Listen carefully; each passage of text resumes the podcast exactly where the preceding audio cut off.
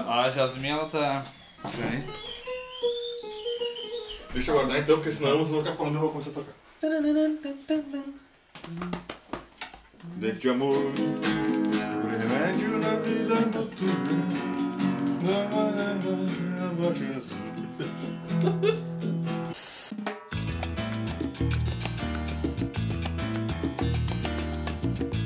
Começando então mais um chá de história, hoje presente aqui na mesa, eu, que vos falo, Michael Cosma ou Michael Douglas, ou MD, nosso colega e amigo Rafael Buzo e o host da mesa, Pablo Coelho.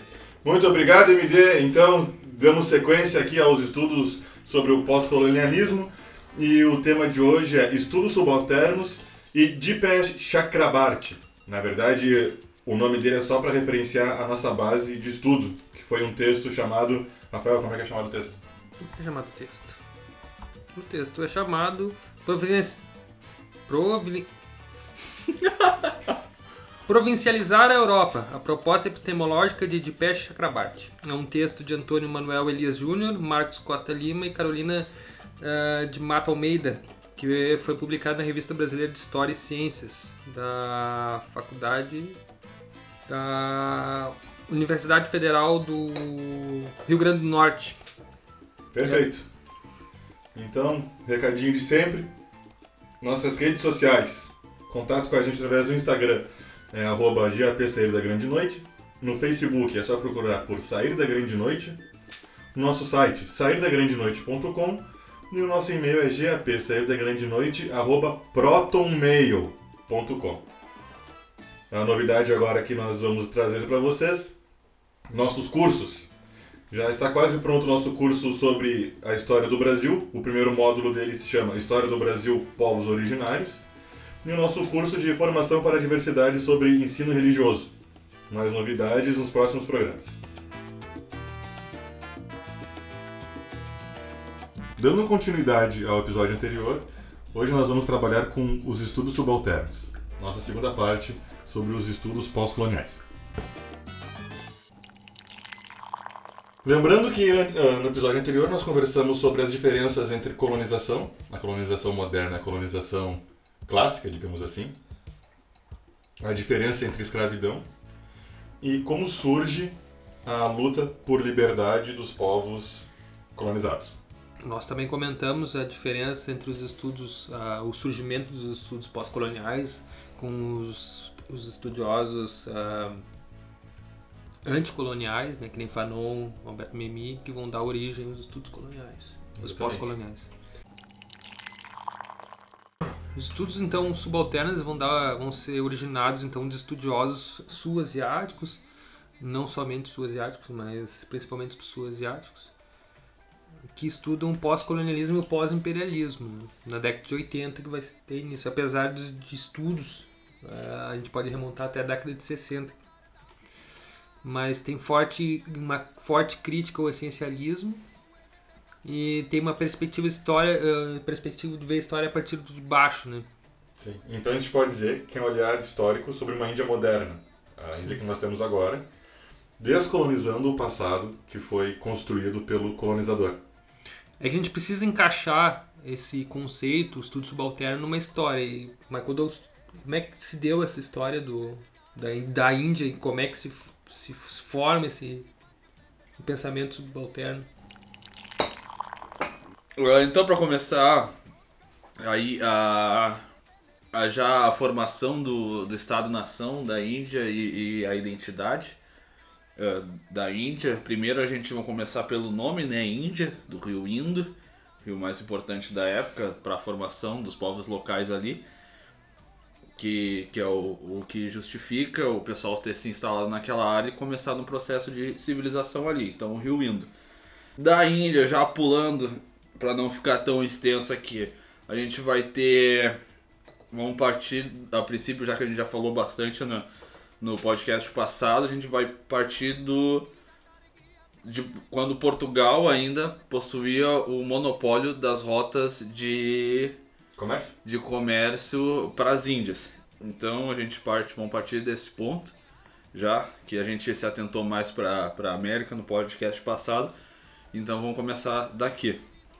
A gente vai ter então Portugal ali, com, com monopólio, de novo. Uh, Colombo, quando tenta descobrir uh, novas rotas para se chegar à Índia e não pela, pela costeira da, da África, ele vai chegar nas Américas, vai denominar aquilo como Índia, que não era, e a partir de Colombo também já começa a primeira confusão do que, que é o índio, o indígena. Tá, mas era aquele nome então, antes. Não tinha nome. Não tinha nome, porque não tinha. É, Porque não tinha um não nome tinha europeu. Não tinha um nome Não, europeu. claro. Não tinha um europeu. Devia ter um nome lá, mas não. Não que fosse desconhecido, mas só não. Não, não, eles não sabiam. Eles tinham. É que, é que nem a gente conversou no meu podcast passado. Tinha-se a ideia das terras brasílicas, que era aquela mitológica. A Rai Brasil, coisa do tipo Isso, assim. tá. é, que- tinha essa ideia de que tinha terras a, a mas, oeste. mas o europeu conhecia que existia para aqueles lados. Hum, Não. Não, porque nessa época, né, ele tá falando antes de 1500. Mas. Hum.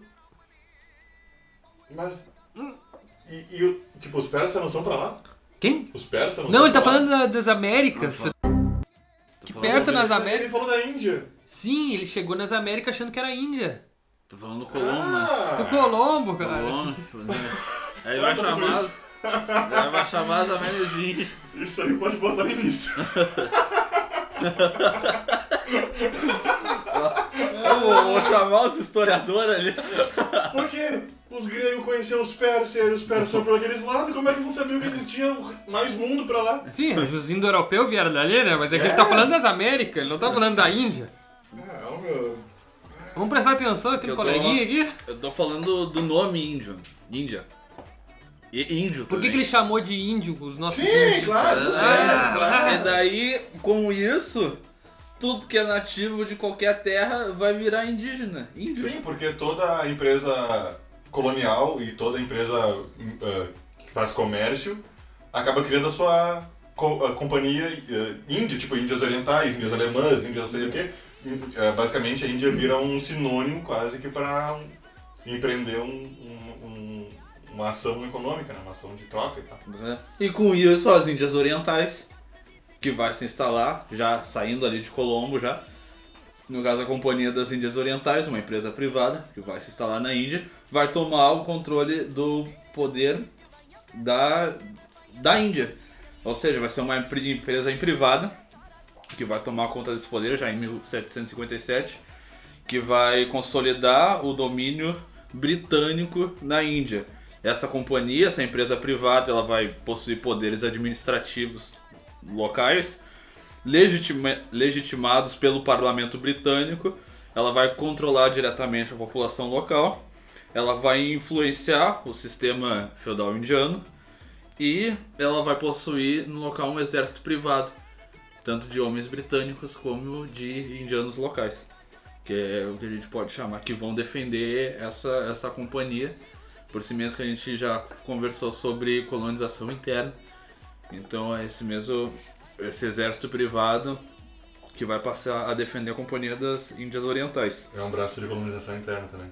É um braço de colonização interna. 100 anos após isso, já começa a Primeira Guerra pela Independência, com, com revoltas desses soldados filiados à Companhia das Índias. Ah, e eles vão, no caso, eles, no caso, insatisfeitos com, com a forma de, de administração, com a fome, eles vão fazer a primeira revolta por independência local. Porém, a tropa britânica acaba vencendo essa disputa e vai se iniciar o primeiro Raj britânico na Índia. Ou seja, a Índia vai deixar de ser da Companhia das Índias e vai ser agora do Império Britânico. Ele que toma não é mais uma empresa privada, agora a gente começa o início do imperialismo na Índia. Ela vai ser parte do Império Britânico porque justamente os soldados que fizeram a revolta, eles eram britânicos. Ou não tem Não, relação Não, eles é porque eram, eram indianos, foram Tá, então- soldados indianos que começaram. Então, esse primeiro Raj que tu falou, ele é, digamos, talvez de uma forma errada, um, fantoche da Inglaterra. Ou não tem nada a ver. É, Só, É. é só uma libertação de um grupo econômico privado, Ou tem alguma mão da Inglaterra para ajudar eles a se libertarem? Tem uma mão da Inglaterra, porque no momento que tu quer independência, eles querem independência pra, pra falar por si mesmo. Uhum. Porém, a Inglaterra, como sempre sendo Inglaterra, ela vai, vai dar o golpe, né? Tipo, ela vai financiar esse movimento, vai matar milhões de pessoas e vai declarar, não, agora é meu rádio. Ela vai é, que, suprimir. é, é como a gente tem as, as guerras na, na, na América, por exemplo. Não, claro, não, não querendo ser anacrônico nem nada. Mas é, é uma elite tentando fazer uma revolta para tomar o poder. Só que o poderio militar inglês ele é maior e vai dominar aquela elite e vai sobrepujar botando um governo próprio. Não é mais uma empresa privada. E sim um governo próprio agora, né? Ou o que nem tu quer, uma marionete que vai Sim, servir de, de para os interesses dele, né? Vai continuar fazendo comércio. Que é o grande interesse de toda a Isso aqui é justamente uma questão econômica e Exatamente. Da... mais material, claro. E daí, no caso, aí que tá bom a gente pautar bem, porque o exército indiano, no caso, quando tu fala em exército, tá falando no soldado ali, ele vai ser suprimido e usado como massa de manobra. Porém, a gente ainda tem uma força na Índia, que é a classe média indiana, que ela, que ela essa classe média ela participava da, da administração colonial e ela vai dar continuidade a esses movimentos de independência. Então, a, a maioria dos conflitos que a gente vai ter na Índia é por independência. Até mesmo. Enfim, depois pego. Hum,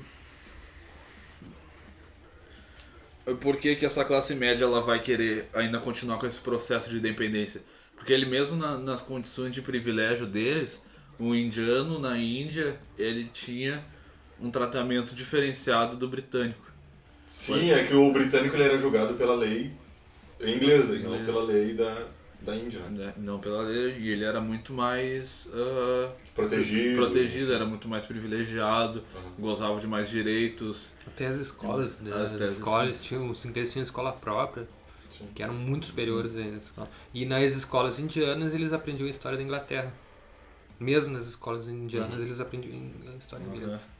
E nesse período ah, é bem ta- o que acontece, o que acontecia muito é que tinha muito indiano que ia também para Grã-Bretanha para estudar, que é o caso do Gandhi.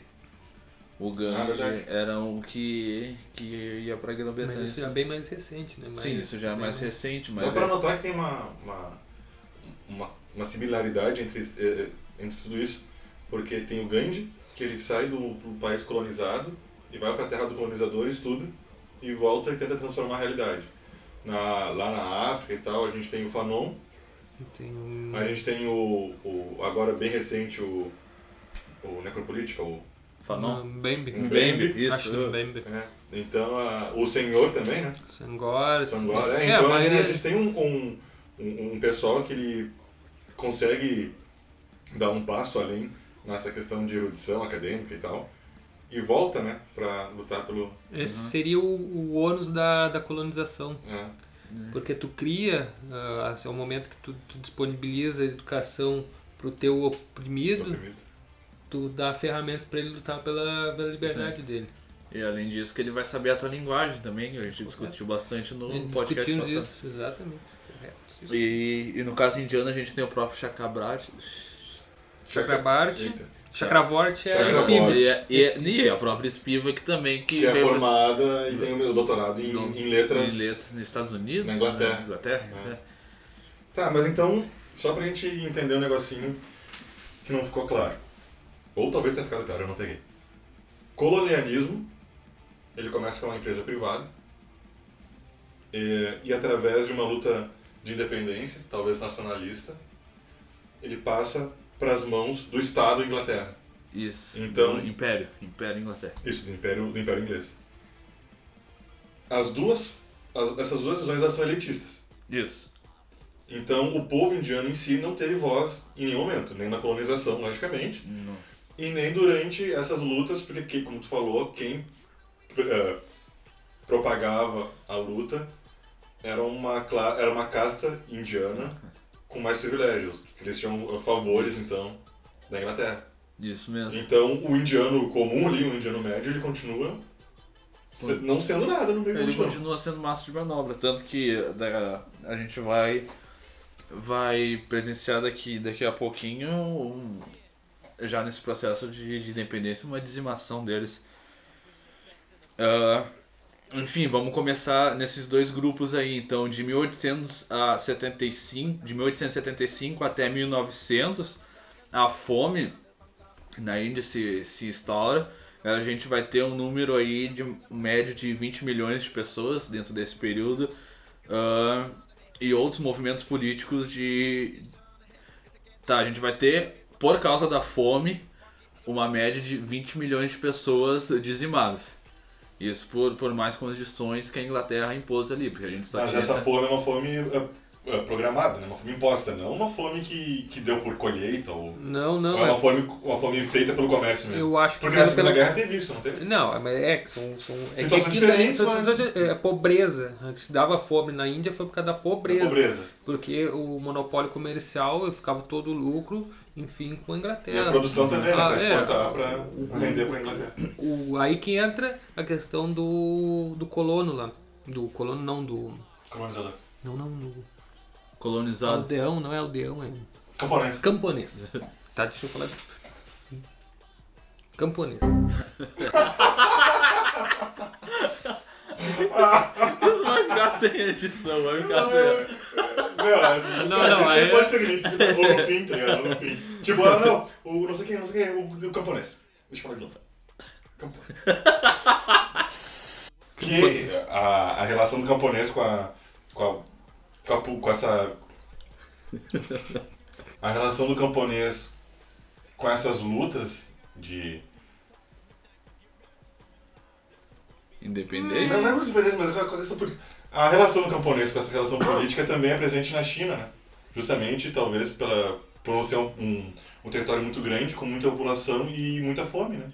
E sempre a, a, a capital está associada ao colonizador. Talvez o Michael Douglas saiba, saiba explicar melhor essa questão por que que na Índia a gente tem uma pobreza maior do que na, na China, por exemplo. Não sei. Você é burro, cara, que loucura. Então, Bah, agora eu buguei. Tá, depois dessa fome, morte de, de 20 milhões, a gente vai, vai começar mais ainda movimentos políticos de independência e, além da independência, esses movimentos vão querer começar a resgatar uma identidade local que foi dizimada pela Companhia das Índias pela, e pelos, diver, pelos diversos países europeus que ali dominaram toda a Índia. De- desse, desses grupos a gente vai, vai destacar os dois, que é o, Renascimento do Hindu, que ele vai fazer uma adaptação da cultura indiana e britânica no local. Que a, a partir daqui que a gente começa já a ter, por exemplo, os indianos usando roupa europeia e o turbante. E que é uma cultura que, que ainda tem alguns locais na Índia dessa, dessa mescla. Graças a esse grupo, esse grupo hindu. É uma hibridização, então, É cultural. uma hibridização cultural. Tu pega o que o, o que o europeu já trouxe e tu faz um resgate da tua cultura e mescla. Muito bom. E a gente vai ter também a Liga Muçulmana, que eles queriam apenas a autonomia religiosa, tanto que depois da independência eles vão continuar sendo imperialistas. Como continuar sendo imperialista? Vão continuar na, co- com a coroa inglesa depois da independência. Já vamos chegar lá. Ah, tá, tô ouvindo. Que agora, na Segunda Guerra Mundial, que a gente tem as coisas que andando mais. Por quê? A gente vai ter 2,5 milhões de indianos lutando no exército britânico durante a Segunda GM. Que esses também queriam uma, uma representação igual ah, dentro do próprio exército, que não tinham.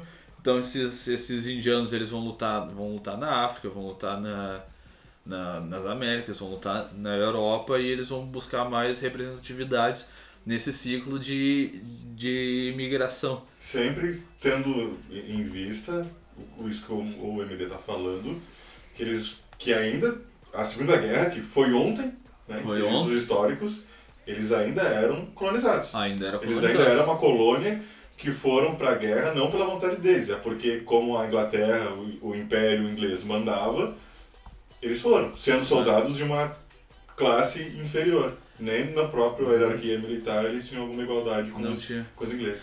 tanto que existiam outras colônias de outros países, de, de Portugal, da Alemanha lá, e é por isso que tu vai ter também ah, soldados indianos lutando pelo exército nazista alemão e japonês, cara, na Segunda Guerra. Então tu tem soldados britânicos, os indianos tendo soldados britânicos, soldados japoneses e soldados alemães, tipo, Sim. não, não eles como soldados, mas ele representando um soldado. Exatamente. Algo que, que não é, por isso que também começa esse resgate cultural de identitário, porque eh, tanto faz, tipo, o- a, a colônia que tiver inserida, tu vai ser obrigado a lutar por aquele país e morrer por ele. Sim. Então tu tem a- essa, essa função aí.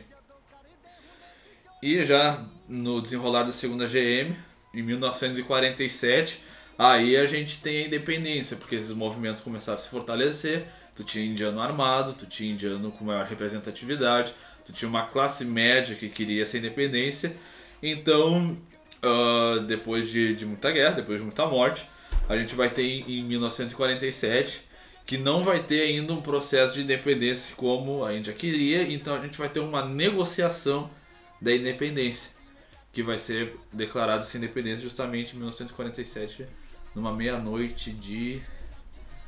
não sei o dia, só sei o horário que pra mim foi muito marcante o horário. Bah, na sexta-feira, meia-noite, Foi numa meia-noite. 13 graus. Quem trouxe a caneta foi João Perry, braço esquerdo. Faltou tudo isso, né? Faltou, Ah, faltou o nome da pessoa, faltou a reunião. Ah, como é que vai ser a negociação dessa independência? Vai ser uma divisão do Raj britânico em dois países.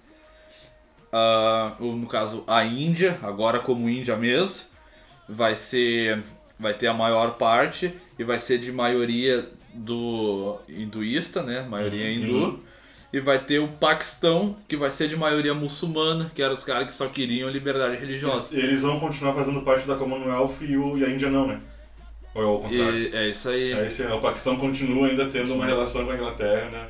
Não, continua direto, na real. Sim, não é. é nem subjetivo, assim. É De direto. fato, ele. É, é da, é da rainha, né? É. E o Paquistão ele vai ser dividido entre oriental e, e ocidental, né? Então, justamente que no oriental depois a gente vai ter perto já dos estudos coloniais a independência de Bangladesh, né? Hum, daí o que acontece? O que, que vai vir junto com essa independência? A gente vai ter 15 milhões de pessoas começa, for, sendo obrigadas a migrarem.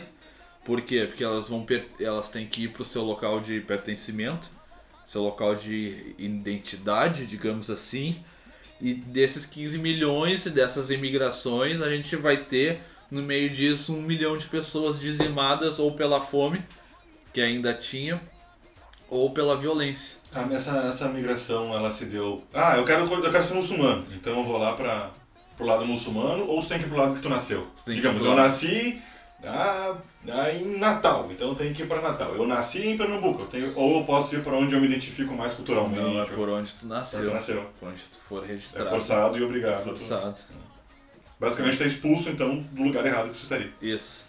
E daí, que, que a gente vai ter? A gente vai ter alguns países que não, não sabem pra onde se eles ficam na Índia ou ficam no Paquistão.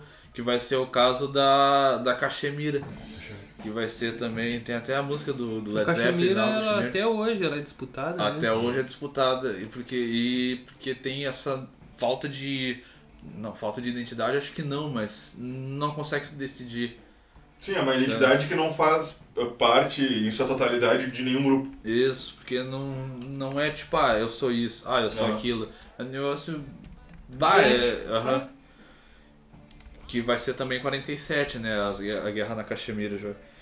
E depois disso, em 71, vai ser o. O, o último. No caso, a, a última luta ferrenha ali, que vai ser a independência de, Blan- de Bangladesh. Que. Em 71, que vai morrer milhões de novo. E eles vão conseguir, vão, vão derrotar um quarto do, do exército britânico, né? Na, local ali. Que vai ser, no caso, no, no Paquistão Oriental. Que vai ser, que vai ser instalado daí a Bangladesh independente. E o Gandhi, onde é que entra aí, né? Dá uma pesquisada aí, mas eu acho que o Gandhi ele entra quando surge essa reivindicação hinduísta e muçulmana. Entre o Gandhi, se eu não me engano, ele já estava estudando nessa época na, na Grã-Bretanha. Então, depois dessas lutas todas, a gente começa a ter um sentimento de nacionalidade. Um não, pelo menos vários, né? Isso, Entre as divisões locais e. Isso, tanto que mesmo em, em 71, a independência de Bangladesh ainda tem algumas colônias, nem Portugal. Portugal tinha colônia lá ainda. Só que não era tão expressiva quanto a, a inglesa. né? Uhum. A inglesa foi, foi mais ferrenha, que mais dizimou gente. Ele ele retorna para a Índia, o Mahatma Gandhi retorna para a Índia em 1915 e ele vai ter um papel de conscientizador da sociedade hindu Uhum. e muçulmana na luta, mas a luta dele era pacífica. É né? pacífica, ele, ele, é. ele tinha... Não era luta com arma, não era violência. não. Não, era exatamente o contrário, né? era contra a violência. Então, com o surgimento dessas, desses nacionalismos, em contraste ao colonialismo, a gente ainda continua tendo, que nem tu falou, o cidadão indiano, o, o cidadão pobre, enfim, sendo forçado a mudar de lugar, sendo forçado a se adequar, não fazendo parte de algum, de algum de um lugar específico, sendo apenas as elites portadoras do nacionalismo ou do, dos interesses do país, digamos assim. Isso. Então, qualquer viés que apareceu até agora, durante toda a história da Índia, ele é feito e mantido pelas elites. Isso, porque tá, aqui foi uma pauta ponto a ponto, bem, bem distante uma da outra, mas pegando alguns pontos principais da história da Índia.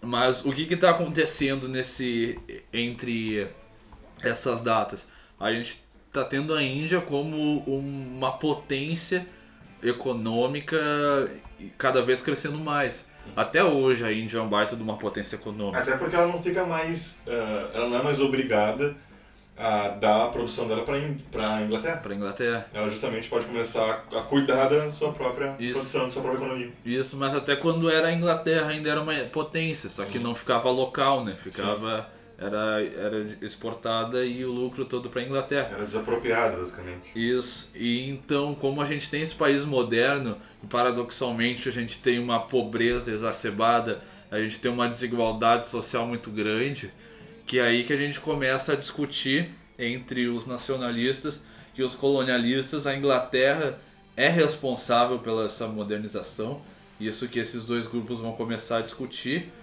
ou a Inglaterra ela foi responsável por atrasar mais ainda essa, essa modernização ou prejudicar essa a, a modernização, ou seja, a Índia poderia ser uma potência ainda maior.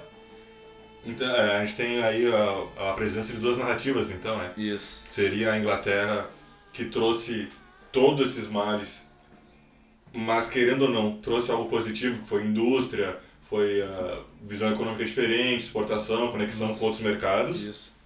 Ou a Inglaterra trouxe isso, eh, todos os problemas e interferiu no desenvolvimento natural da, da Índia, que poderia ter sido diferente de uma forma melhor. Isso. Isso é muito delicado e é um ponto de muita discussão, porque a gente não sabe, e ninguém sabe, ah, se os países colonizados, tanto faz América, Índia ou o que for, eles se desenvolveriam de uma forma capitalista, porque naquele lugar o pensamento eurocêntrico e capitalista não existia. Não, a gente tem um imperialismo direto ali, né? Exatamente. Então tem uma imposição de um modo econômico Uhum. e não algo que vem se desenvolver ah, através de uma forma histórica não pacífica, mas enfim, que foi se dando seus desdobres daquela Sim. maneira. Ou pegando a própria premissa liberal, não- liberal não fluiu de forma natural. é. Que é a premissa liberal, né? O Exatamente. comércio, a economia dá-se de forma livre, ela é espontânea.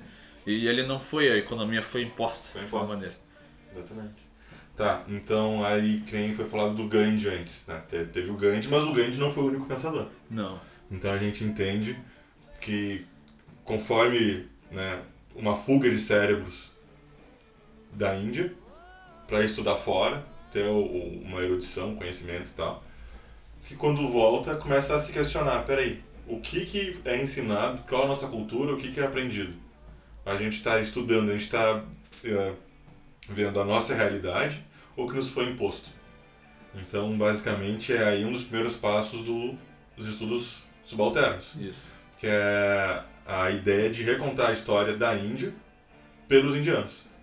Né? Não aquela história que a Inglaterra chegou, trouxe modernização, porque esse é o conto em inglês. Isso é, É, o que a gente falou aqui a agora. gente falou agora, o conto deles é, Uhum. nós estávamos aqui, chegou alguém e, e impôs. É que eles, eles vão usar a premissa, quando esses estudiosos começam a retornar, eles vão usar a premissa do, do pós-colonial, né? Uhum. A gente tem uma história que é contada de uma maneira onde... Mas só que o grande diferencial lá na Índia é o fato da, da maior desigualdade entre a própria na- a população. A gente tem na África, por exemplo, o nativo e o estrangeiro. Uhum. Na África a gente vai ter várias eh, camadas. Na Índia, Na, na Índia a gente vai ter várias. eh, não, é, classes diferentes. não é classe, é. Castas. Castas. Castas. Aí vai ter as próprias castas na Índia que vão ah, estratificar ainda mais. Então tu tem uma desigualdade muito grande. Sim, até porque entra um fator cultural, né? Sim. Religioso, de... Ah, quem é que lembra das novelas do Dalit? Uhum. Isso, e a gente vai ter então uma questão muito mais forte da luta de classes lá. Uhum. Então eles vão pegar.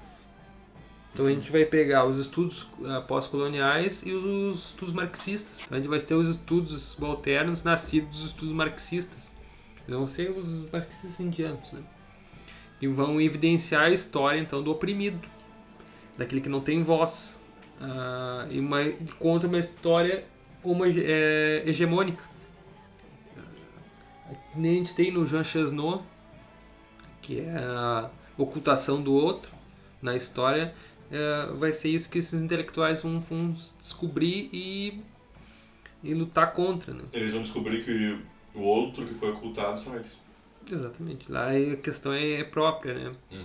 A subalternidade, então, dentro de toda a sociedade colonizada, onde subalterno é, é, não é somente o oprimido, mas faz parte do mundo capitalista. Uhum. Isso que é a Spivak que vai dizer. A Chakravarti Spivak. Sim, é associar a, a tua raça, a tua religião, a tua cultura a um lugar no capital. Exatamente, que é, nesse caso, assim como a, é, a africana indiana é abaixo, né? Ela está lá no limite, no limiar da, do- da base capitalista. Porque ele é justamente aquele sujeito que vai trabalhar nas condições mais insalubres, mais pesadas, mais eh, degradantes para o colonizador, né? Então o colonizador, eu não vou limpar fossa. Bota o colonizado para fazer isso. É que nem acontecia na. Agora, fugindo um pouco lá pro, pro outro programa de novo, acontecia muito na, na África e na Ásia, era o colonizado ficar sempre com as melhores terras, né? Sim, Então, o, o colonizador ficar sempre com as melhores terras. sim, colonizador, exatamente. Acrescentando a tua pergunta que tu fez lá, já que tu perguntou datas, é na década de 60 que a gente vai ter essa, essa, essas imigrações de, de intelectuais indianos para a Grã-Bretanha em uma maior escala. Antes a gente vai ter só alguns casos, que é o do, o do, do Gandhi, por exemplo. Mas para definir bem os grupos que defendiam o imperialismo. Como é que o Gandhi viajou? Tipo, ele era rico? A família era rica? Era, era bastante. Porque a gente tá falando de, de, uma, de um lugar que é. ah, como é que é? Não é extraído, é. um sistema de castas e Não, não. rigoroso. ah, Era pobre, era. não, como é que é? O trabalhador ele é. Explorado. a gente tá falando de uma terra explorada, de, de. Enfim, e como é que alguém tem dinheiro pra sair de lá e estudar fora, Sim. sabe? É por É que isso o pai dele era primeiro-ministro. Então o Gandhi, do- ele era dos- da elite. Era de um dos principados, ele era primeiro-ministro. Então ele tinha uma, uma. Ele era da elite. E, e ele vai pra, pra Inglaterra quando tinha 14 anos, parece. Uhum. Ele vai pra Inglaterra. Aí depois ele vai pra África do Sul. Depois, aí quando ele volta em 1915 pra, pra, pra Índia, ele já tá, tá naquelas questões já estudado com os conceitos. Sim. Eu acho que Então ele é um ele. dos primeiros precursores dessa. Até porque um indiano de casta baixa, se eu não me engano, eu acho que nem pode ver, sair do país. Pode só em caso se for do exército, Uhum. ou exportado, ou porque é por um conflito religioso. Mas fora Sim. isso, se não me Ele tem que engano. ser por algum motivo que seja um motivo que realmente É, vai importar um- ao país, ao, ao império. isso, um império. Claro. E daí a gente vai ter os dois grandes grupos que o, o, o Chakrabarti ele vai dividir entre o poder imperial, no caso historiadores filiados a esse poder imperial defende que foram os britânicos responsáveis por levar uh, o subcontinente à unidade política. Ou seja, foi graças aos britânicos que o, a Índia chegou a uma unidade política e a instituição moderna e as leis. É, basicamente o faro do branco. Isso, basicamente.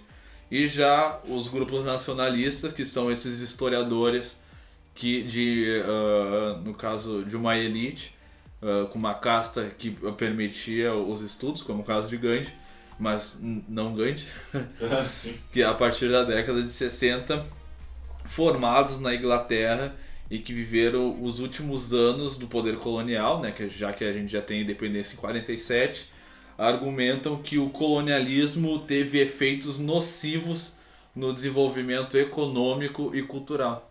Tanto que mesmo depois da. Mesmo ainda como o Paquistão uh, sendo. tendo a divisão do Raj britânico e o Paquistão ainda sendo pertencente à coroa uh, inglesa, os, os muçulmanos que lá ficaram instalados, eles ainda tiveram problemas de, de, de manifestação religiosa. Uhum. Então essa, essa briga por, por liberdade religiosa continuou ainda no, no Paquistão. Tanto que foi um dos motivos, não só esse, que, que eu desempenhou no caso no, em Bangladesh. Uhum. Que para a independência, porque não, não existia essa liberdade praticamente. Então são. Que a gente falou, acabar resultando em dois eh, grupos, né? Com visões diferentes, uh, que estão tentando contar a história de um conflito e cada um partindo dos seus interesses. Isso. Interesses, interesses elitistas. Sim. Tanto o indiano que vai contar essa história, ele é um indiano elitista, uh, com poder aquisitivo, com uma condição de vida uh, melhor Isso. que os outros indianos que não têm, talvez, esse esclarecimento, essas condições. Isso. Porque o, o indiano da elite ele não se sente representado na história contada pelo, pelo, pelo poder inglês. Porém, ele quer se sentir representado nessa história, mas ele quer se sentir representado como elite. Sim, não como povão. Não que... como povão, né? Ele quer ser o protagonista, ele quer ser o herói. Uhum. Aí tu pode pegar toda essa essa essa aura que a gente está falando, né? dessas revoltas, de tudo acontecendo, aí tu pega intele... É, é, bem nascidos na Índia que vão pro estrangeiro. A Spivak é, nasceu em 40 e... Também era rica tinha dinheiro, né? não, não posso ser. Caraca, mas tinha condições. Mas tinha condições, então em 60, uh, 61 ela vai para os Estados Unidos para estudar, bem na época que a gente está falando, então, das, das, das grandes, né? Uhum. E, e, ela volta já com esse pensamento. Mas não, mas não só ela, a gente tem aqui um, um dos pensadores que é o Hanijit, é, Hanajit. É difícil. Hanajit. Só Hanajit Gurha. Gurha. Gurha. Acho que é Gurha. Assim, ó, não estão nos pagando, mas na faculdade a gente aprendeu algo muito bom chamado Forvo. Forvo. Que é um site que ah. fala qualquer palavra em qualquer língua. Porque como é que ele funciona? Nada saindo aqui do assunto. Tu entra no Forvo. Tá entrando no Forvo? Tô. Rafael tá entrando no Forvo. O que, que acontece? Tem uma barra de pesquisa, tá? Tu vai digitar um nome e uma palavra. Sei lá. Uh, Foi Gurra. Uh, uh, Imbembe. Achille Imbembe. Em todas as. Hanadi Gurra, que ó, já botou. A palavra aqui, ó. Hanadi Gurra. Ele vai só dizer o. Em, o todas a, em todas as línguas que existe essa palavra, vai, uh, tem alguém nacional que vai repetir essa palavra com a entonação e com a forma que ela é. Gurra. Isso aí tá em qual língua? Na língua dele. Tá, tá em uma. tá em uma pronúncia. Tá em alemão aqui, ó. Tá, tem então. É pali, é pali, é pali, é pali aqui, ó. E o que, que é pali? Vamos ver ele falando. Gurra. Tá bom. Tá, vamos voltar aqui ao. Como é que é que a gente estava? Ah, um dos pensadores daquela época foi o Gurra. O Gurra. Que foi Spiva. Hannah foi... Que vai iniciar esses estudos, vai se perguntar, né?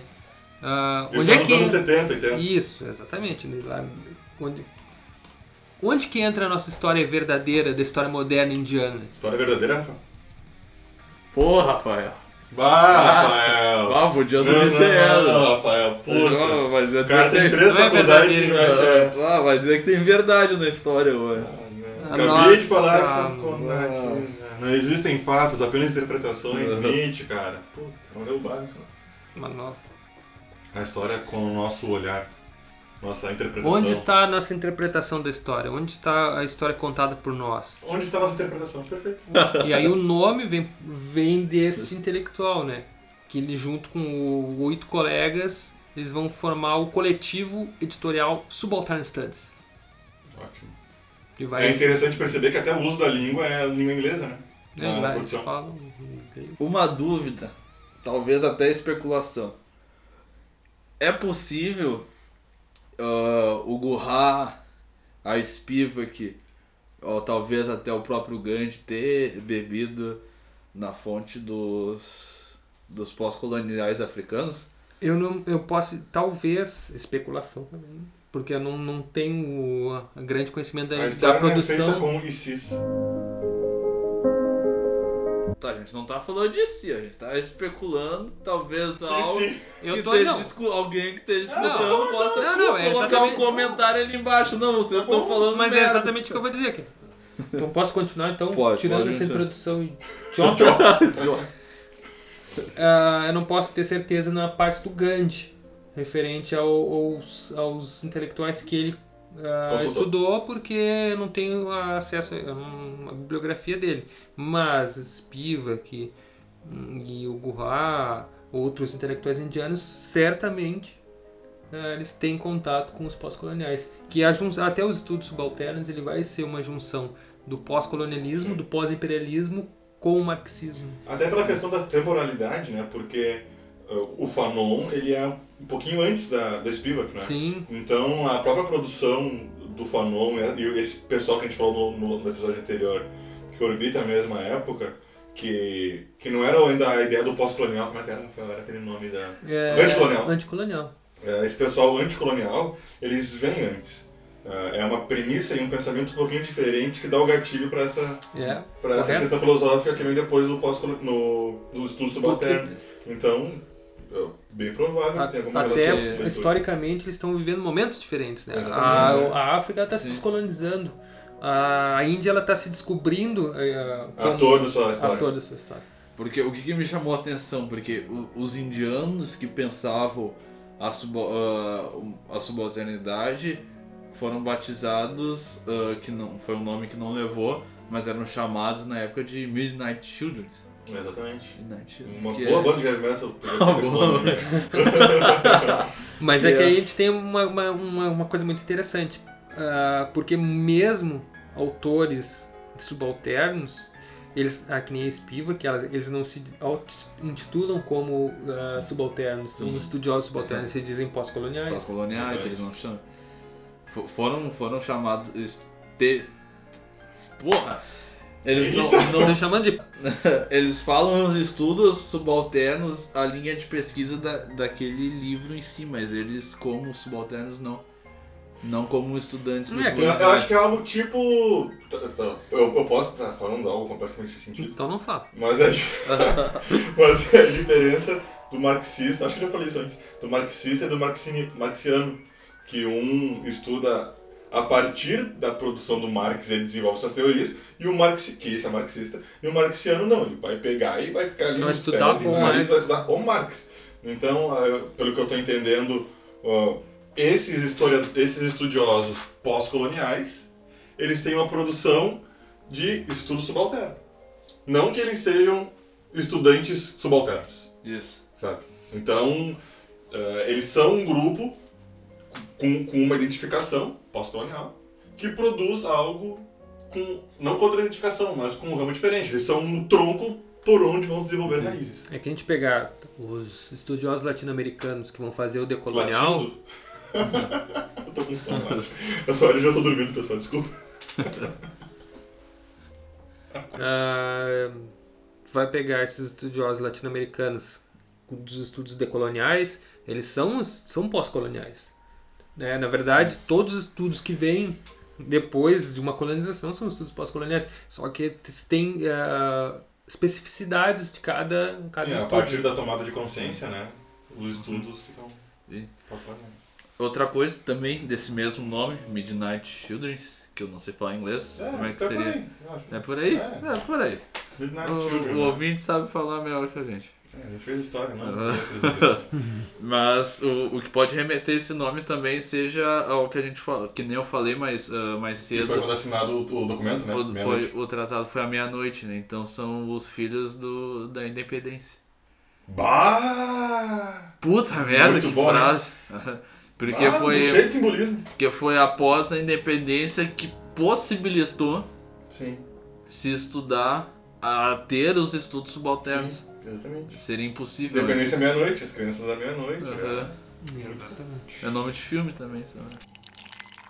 Então aqui a gente já pode pensar no, na relação do acadêmico com o subalterno. Ó, Abre aspas. a bomba só tá em mim aqui hoje, ela só tá Claro. Michael Douglas. De fato, nos opomos a grande parte da prática acadêmica predominante em historiografia, por seu fracasso em reconhecer o subalterno como criador de seu próprio destino. Essa crítica está no cerne de nosso projeto. Gurra em Chakrabarti, 2000. MD. Qual a relação do acadêmico com o subalterno? O acadêmico, em relação ao subalterno, ele deve, de acordo com a Spivak, não sou eu falando isso, ele não deve nunca, pelo. Vamos começar porque o que o acadêmico não deve, que é o que acaba mais Não, não, fazendo. não, não. Eu não perguntei o que ele não deve, eu perguntei qual a relação, não qual a não relação. Tá, mas a gente começa por aí, pai. Ah, pode ser então. De acordo com a Spivak, para começar, o que o acade- que o acadêmico não deve sempre faz. O acadêmico ele sempre tendencia a representar o subalterno. Ele fala por ele e ele acha que nesse falar por ele ele está aderindo à luta do subalterno e fazendo oposição do poder hegemônico referente à condição do subalterno. Né? Trocando outra situação, então o homem falar no lugar da mulher sobre o que é o feminismo, é o branco falar no lugar do negro sobre o que é racismo e essa situação. É uma classe falando pela outra. Basicamente. Tanto que a Espiva, que ela no, no livro Pode Subalterno Falar, ela coloca esse paradoxo dentro do livro que é uma crítica a ela mesma por estar escrevendo o livro dessa forma. Ela tá, tá falando pela situação, pela condição do subalterno. Então, que relação o, o acadêmico tem que ter com o subalterno? Ele, o acadêmico, numa situação um pouco ah, mais privilegi- privilegiada que o subalterno, ele tem que proferir condições em que o subalterno possa falar e fundamentalmente ser escutado. Só a fala pela fala não, não garante. Ele tem que ser escutado. Então o acadêmico é essa relação que ele tem que ter com o subalterno. É de proporcionar locais onde ele fale e seja escutado. Muito bom. Então, assim, a gente pode pensar que, abre aspas, os historiadores do terceiro mundo sentem a constante necessidade de se referirem à história europeia em seus trabalhos, enquanto os historiadores europeus não sentem a mesma necessidade, sendo um movimento não recíproco. E isso seria um sintoma da posição de subalternidade em que permanece o conhecimento. Fecha aspas. Isso aí, quem disse foi, foram os autores desse texto que a gente referenciou no início do programa. Então, a Spivak, não sei quem, papapá, saem do seu lugar de origem, com a sua condição privilegiada, de elite, vão para fora, estudam, aspas, o conhecimento, a filosofia universal, que é a Europa, né? os padrões de conhecimento universal, fecha aspas, e voltam para suas terras, para falarem em inglês, para usarem conceitos eurocêntricos e visões de mundo que foram produzidas fora da, do seu berço. Essa necessidade, ela ajuda o, o, o, é- é- esse uso eurocêntrico e externo. Ele ajuda o filósofo e o pensador indiano, ou enfim, o pensador que foi colonizado, ou ela não ajuda, porque ela não está produzindo um conhecimento local, ela está usando o conhecimento de fora para combater algo de fora, mas ah, em primeiro momento ela não está produzindo uma fazendo parte de uma cultura indiana, ela está pegando elementos ah, exteriores para aplicar na realidade da Índia ou não aplicar, mas enfim tentar explicar. Não, Ajuda sim, porque qual, qual é que é a moral? Quando tu tá inserido dentro de um sistema, ah, tu não consegue criar uma alternativa a outro sistema, tu na condição de intelectual, de uno, de, de ser individual, ou como um grupo, um coletivo de, de subalternos, por exemplo, que nem a gente já falou sobre a história da Índia, mesmo ah, soldados indianos tentando ah, lutar pela independência, eles não conseguiram nada, foram suprimidos, foram exterminados. Então, quando tu sai ah, financiado pelo, por, no caso da Índia, financiado pelo imperialismo, para estudar o conceito do europeu e a visão do mundo do europeu, e volta pro teu local de origem com o conceito do europeu, adicionado ao que tu construiu no teu local de origem antes de ir para lá, antes de viajar, tu tem ferramentas suficientes para falar a linguagem do europeu e subverter a palavra do, do europeu. Tu subverte conhecimento. E isso se associa muito, muito bom tu falou isso. Que quando a gente estava falando lá bem no início, na- nas primeiras lutas de independência e tal, de, de tomada de consciência de si, lá que tu falou em, eh, no início do século XX e tal, eh, era isso que o camponês fazia, né? Ele, ele lutava, ele se apropriava dos, conheci dos conhecimentos, não, mas dos símbolos eh, europeus e usava eles de outra forma que é o que levava ao inglês pensar que os, o- os indianos eram incultos, não sabiam o que faziam, en- enfim. Mas não, eles, eles se reaproveitam, eles eh, ressignificavam eh, eh, simbolismos, eh, aquela questão da semiótica, eles, eles ressignificavam o que era entregue a eles, né? Eles Isso. davam valor local. O que a gente- o- quando a Espiva, que no livro Pode Subalterno falar, quando ela está se referindo aos estudiosos subalternos, né, que ela ela até usa os termos estudos subalternos, ah, ela vai dizer que esses ah, intelectuais eles têm que dar uma repensar a história colonial indiana a partir das perspectivas de cadeia descontinuada das insurgências dos, dos, ah, da ocupação colonial dos camponeses a partir desses, ah, dessas lutas, né? Essa é a proposta dos subalternos, né? do intelectual seria para ela essa que faz parte desses estudos, né? Então, assim, o subalterno, ele só pode ser falado ou definido pela narrativa de transição que sempre vai privilegiar, em última análise, o moderno, que está intimamente associado à Europa. Ah, como é que eu vou dizer isso? É que a questão o subalterno, ela também é uma questão eurocêntrica, então. E Ele, ele- ele- ele ser o subalterno. E, e justamente a apropriação disso para transformar isso em estudos subalternos é uma ressignificação da condição ah, inferior que está o. eu acho que é exatamente nesse sentido de, de tu repensar a tua história vendo que tu era considerado subalterno. né? E essa a, a própria a- quando a gente está se questionando se questionando aqui sobre a, a, o lugar de fala, ela mesma vai dizer, né, que os nativos, ah, os intelectuais nativos, eles têm essa condição de falar por todo um sujeito subalterno colonizado, né? exatamente isso. E aí que ela, a gente vai a gente pode se perguntar, tá? ah, como que o subalterno então vai chegar a, a ter um lugar de fala, né? Ainda mais numa sociedade de castas, né? Porque o subalterno ele também partiu, que nem já foi falado antes, mas é sempre bom lembrar da colonização interna. Isso.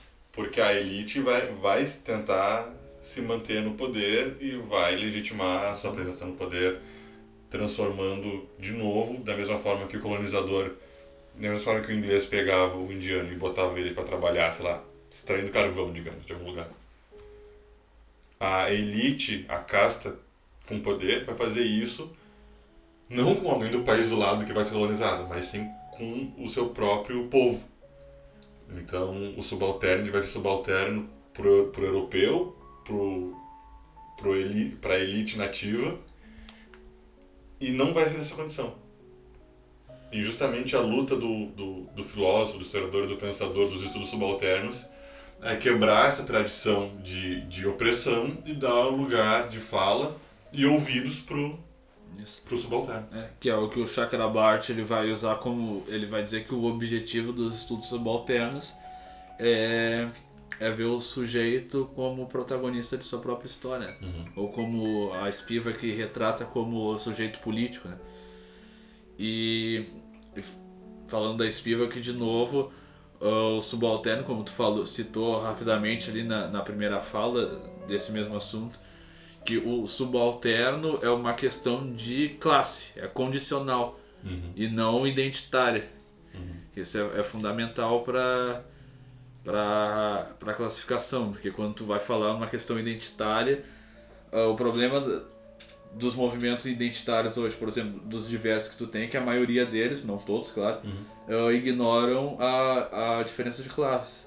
Enquanto o subalterno é classe, não é identidade. e justamente a classe que a gente entende no contexto capitalista. Isso no contexto. É, então, a, a classe e a raça, mais uma vez, sempre eh, trabalhando, sendo trabalhadas de numa, numa perspectiva só, né? Eu- De servidão ou de poder. Isso. Vamos voltar um pouquinho na Spivak de novo, porque eu acho que ela é fundamental pra gente compreender esse. Ela eu cito o Gohan. Não, Gohan é filho do Goku, cara. É o... Gurra. Gohan. Gohan na, na- no sentido de botar as classes, né? Que nela a gente tá botando subalterno. É, o- então ela separa, o, o Gohan ela separa em três grupos. Que é o grupo dos dominantes estrangeiros, o grupo dos dominantes nativos e o de toda a Índia e os grupos dominantes nativos regionais e locais. Então assim, e o quarto grupo então seria o povo, a classe subalterna. Então a gente tem o poder exterior, o poder geral, digamos, né, local, o poder específico de localidades Né. específicas, logicamente, como eu acabei de falar, e, a, e o povo. E o povo, Que é a grande classe, a- a- a- seria a a base da, da pirâmide. Essa, essa questão de poderes e, e elites, ela entra na questão de burguesia, então. Porque essa questão de, de, de poderes e elites, ela chega na formação de uma burguesia ou não. Porque se existem diferentes níveis de poder e de, e de, e de representação, a gente não tem uma burguesia unida que vai lutar por um ideal comum. Então, talvez essa questão de classe ela fique ela, ela, ela sirva só para te condicionar ah, situações do servo e é de quem manda mas não para criar um, um conhecimento uma cultura uma visão enfim uma identificação de forma nacional que venha romper essas correntes de de sujeitar alguém a ser menos porque é a casta X ou porque trabalha Y a capital, a- o capitalismo tardio lá, como assim nos, nos terceiros mundos, ela, ela cria essa, essa, essa possibilidade de, de exclusão de uma grande massa. Né? Uhum. Eu acho que nesse processo que se dá também essa, além de- do laço social do, das castas, tem esse, essa formação dessa classe baixa né, do capitalismo tardio. Né? Por causa que a Spivak fala que a formação de uma classe ela é dada de maneira artificial e econômica. E o agenciamento econômico e o interesse é impessoal e hegemônico. Ou seja, é editado, é formado, é um- é uma classe artificial, eles estão naquela condição por causa de um sistema capitalista. E o capitalista é definido como o, porta, o portador da consciência e do movimento ilimitado do capital. Ou seja, a área econômica é o capitalista que detém o poder econômico e o agente histórico mundial seria o político ou a política. Daí que tá junto no capital isso. Daí a consciência de classe permanece atrelado a um sistema de comunidade ligado a uma cone- a- por conexões nacionais e por organizações políticas e não aquela outra ah, sentimento de comunidade cujo modelo estrutural é a família. Ou seja, é um poder econômico ditado por um capitalista que detém aquele poder e não decidido de forma Que capital. esse poder é econômico e político. Isso. E não ah, dando continuidade a, esse, a essa visão, vou falar coisa errada, tradicional. Essa visão. Imperialista, no caso de o poder centrado na família. hum, É, o, o- o- vamos só para arredondar aí, até, porque tem bastante, faz bastante sentido isso na, no, no estudo subalterno, é, é dizer que a divisão in- internacional do trabalho é, contemporânea ela é um desdobramento do imperialismo. Os países do primeiro mundo, por exemplo, né, é, os países do primeiro mundo são estão em posições de investir o seu capital. E assim eles vão investir né, ou, e vão fazer isso de maneira mais pesada nos países do terceiro mundo. Sim, Investir. então é- essa visão que a gente tem dessa situação capitalista e enfim essa divisão que a gente tem que para nós é uma coisa natural, ela só é natural porque ela foi construída ao longo de séculos, de anos e de e de muita muito esforço, né? Essa situação que a gente tem. Isso. Seria mais ou menos isso. Essa divisão do trabalho ela só parece algo natural porque ela foi construída há tanto tempo que para quem nasce depois dessa trajetória toda sempre foi assim. É, sempre for orgânico. Uhum. Daí dá a não impressão. Daí dá a impressão de que o mercado atua por si mesmo, ele se Uhum. autorregula. Sim. É, Schumpeter, agora falando, trocando um pouco, o Schumpeter ele é um economista e ele vai dizer isso aí, que não tem nada de natural exatamente nessa questão do, da que falam que o mercado ele se autorregula é, por uma forma natural, por uma força natural, uma mão invisível. Que é o que remete ao início, né? Que a E- gente falou até que é aquela visão de natural do Isso, e- isso é, na verdade, o Schumpeter vai dizer que é completamente é, é, irracional e natural. O homem não nasceu para mercantilizar a sua força de trabalho. Uhum. né? Claro que a gente está um pouquinho além ainda do. Sim, é outra. Mas assim. Mas é completamente pertinente. né? o- então, os países de primeiro mundo, a Inglaterra, os Estados Unidos, eles vão usar a exploração no terceiro mundo, né, de forma pesada. Sim. Então, Sempre muito então a indústria local nesses países ela vai ser completamente suprimida. Então, é, Até porque ela pode até nem existir. Ela foi levada pra lá só pra te ah, aproveitar a mão de obra ah, sim, local. o- ela vai extrair o- a matéria-prima desses países do terceiro Sim. mundo, A força de trabalho. a força de trabalho, para gerar todo o capital dos países do primeiro mundo. Exatamente.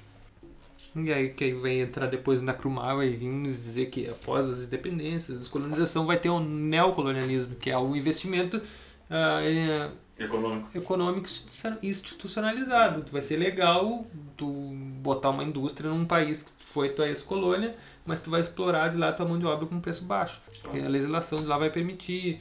Então, Até, Vai, até porque se a gente for pensar assim, então, desculpa te cortar, mas a, a Inglaterra chegou na Índia, botou a indústria, eh, pegou os trabalhadores, trabalho forçado, esse tipo de coisa, enfim. Guerra, contra a vontade e tal. Daí eles falam, tá, a gente vai sair daqui então. Só que se a gente sair, eles não vão ter mais uma empresa de luz, não vão ter empresa de água. Então a gente deixa as empresas aqui e a relação de trabalho muda um pouco, mas a população continua dependente do que era a sua antiga metrópole. Seria mais ou menos isso. Rafael. Apontando o dedo assim. Seria? seria. Tá bom. É isso. É que eu tô procurando aqui, tem uma frase que tá exatamente o que tu tá falando aí, tem aqui. E aí o que que ela... O que que a Spivak vai fazer? Ela vai fazer uma crítica a justamente ao Deleuze. É Deleuze? Não é Deleuze? Ainda não, pai. Ó, tem em francês. É esse mesmo. Deleuze. Deleuze. A Deleuze e a Foucault. Então que eles não... Tanto Deleuze quanto Foucault, eles não vão fazer uma narrativa, eles não vão eh, levar em consideração o papel do terceiro mundista nas suas análises. Então por isso que ela faz essa crítica a esses dois autores. Né? E aí que ela entra na questão do feminismo no, no pós-colonial. Ela não é, ela não é a, a-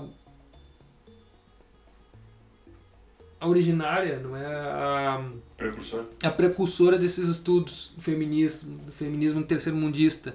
Tem uma área muito extensa. Até seria muito interessante a gente chamar nossa colega Carol para falar sobre o feminismo terceiro mundista, que ela tem bastante estudo sobre isso, né? Tem, tem. Ah, mas ela vai chamar atenção para isso. Que o feminismo terceiro, do, no terceiro mundo pós-colonial é, é, é diferente do, do feminismo que se trata no Ocidente. Por exemplo, o feminismo ocidental ela não, não tem uma questão de raça, por exemplo, que vai ter.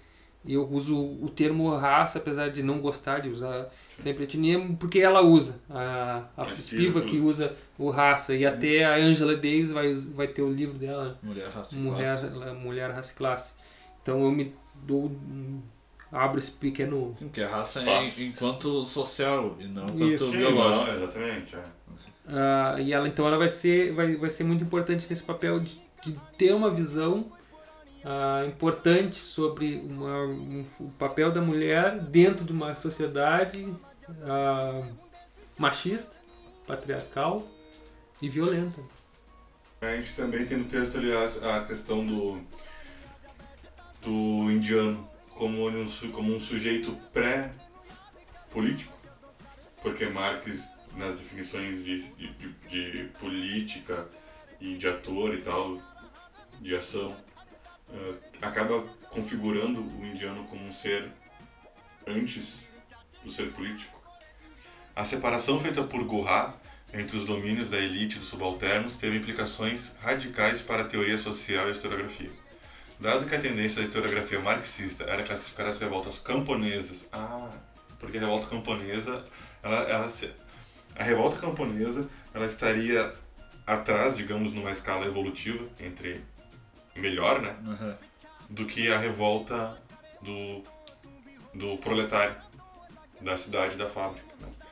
É, então, pelo que eu entendo aqui, ó, é, dado que a tendência da historiografia marxista era classificar as revoltas camponesas organizadas por afinidades com movimentos que exibiam uma consciência atrasada, como rebelião primitiva de caráter pré-político.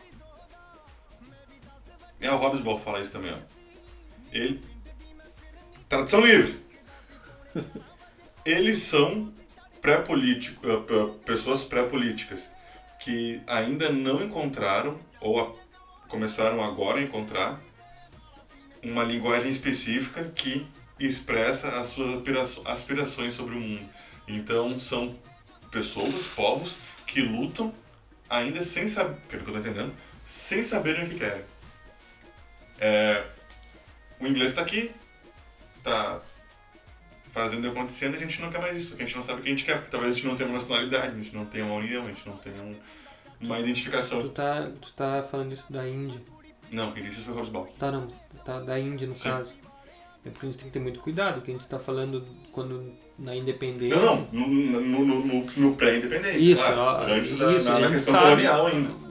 Eu acho que todo o, oprimido ele vai lutar contra o opressor para ser livre, Sim. né? Independente de ter uma filosofia ah, altamente qualificada sobre isso, né? Que- mas essas, essas filosofias elas vão servir de base para que aqueles intelectuais que são, que, que conseguem ah, contato com o povo ali, ele vai traduzir isso em forma de, de manifestos, vamos dizer assim, né?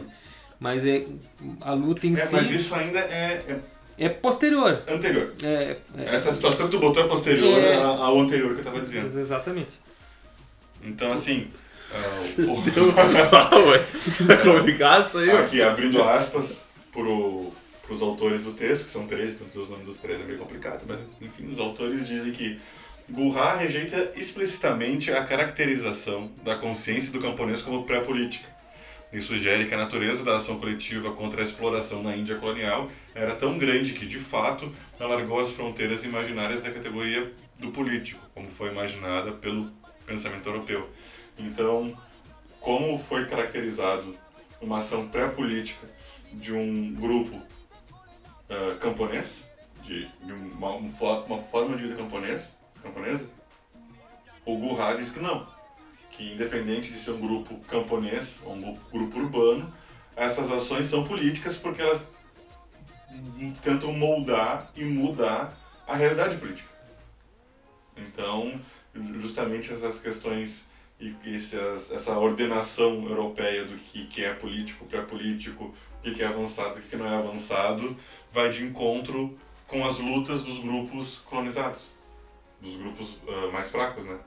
Então, sim, toda ação que tenta mudar a realidade ali é uma ação política, Sim, independente da narrativa europeia. se tu pegar, por exemplo, o objetivo que o que o Chakrabarty fala dos estudos subalternos, que é dar protagonismo pro, pro subalterno em si, ah, quando tu confere protagonismo, tu confere ação política. E quando tu tenta modificar a historiografia de um país para não falar mais ah, a forma europeia ou, ou como é ditado pelo europeu, tu tá mudando politicamente o agente histórico dessa história. Sim, o agente histórico vai, pô, através disso ele pode deixar de ser o europeu ou o colonizador para ser o colonizado. exatamente.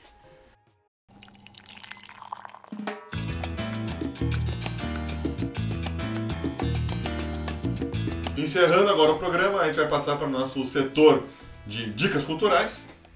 Vamos começar aqui agora com. Rafael, Buzo. Buzo. Sim. Buzo. Buzo. Sim, senhor.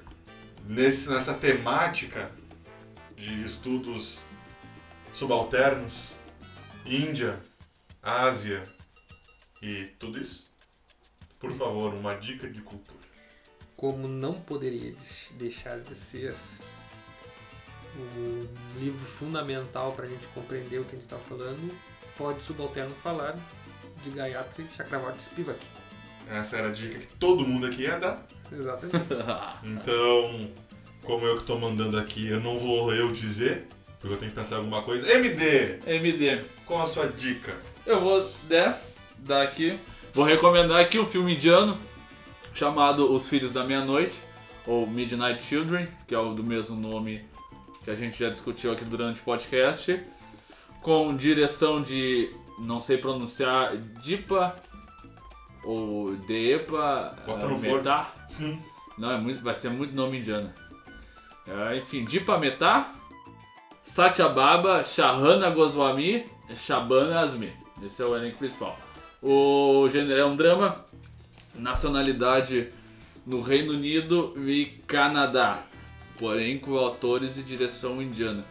Por que isso? Porque teve uns problemas bem sérios quanto ao lançamento do filme, porque o o autor, ah, no caso, teve uns problemas com, um- com o Irã, porque escreveu um livro em 1988 chamado Os Versos Satânicos, que, que atacou diretamente a, a, a religião deles, né?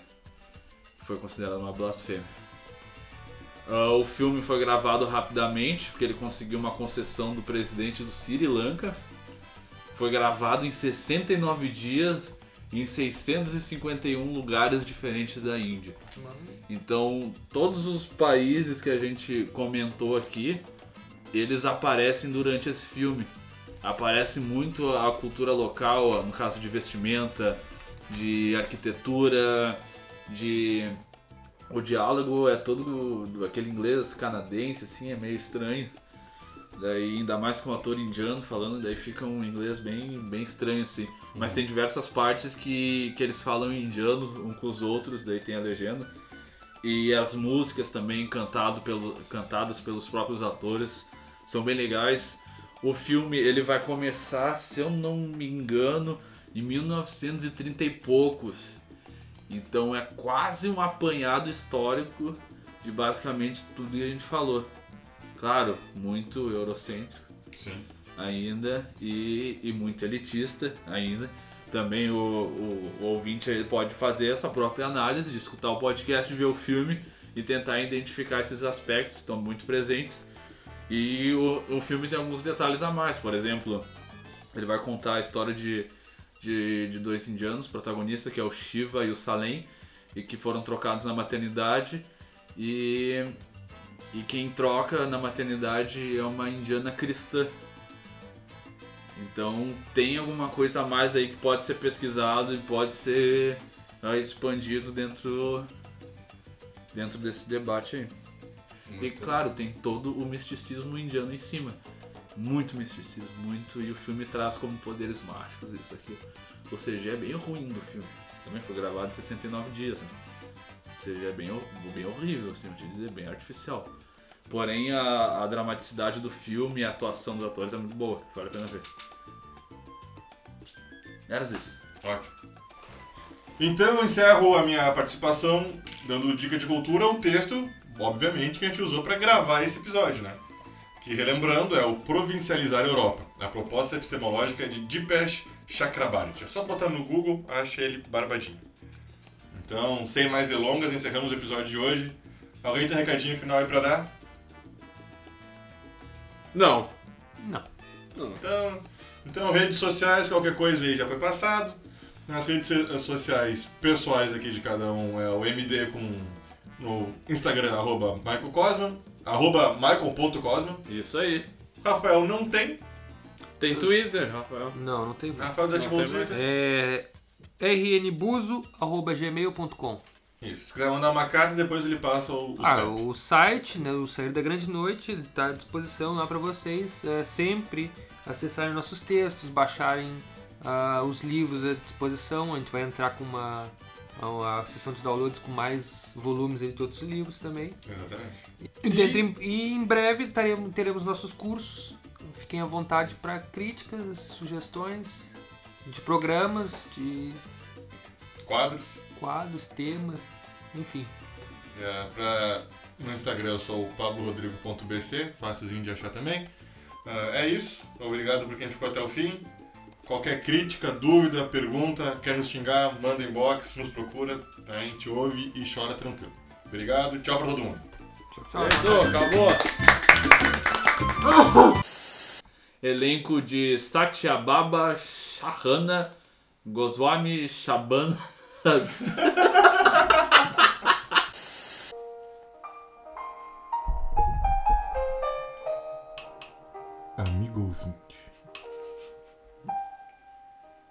o recado de hoje é de Vanessa para Paulo.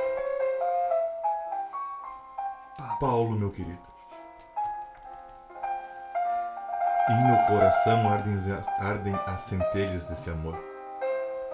Pelo clamor de mil guerras, nem o fim de todas as eras. Puta, Rafael!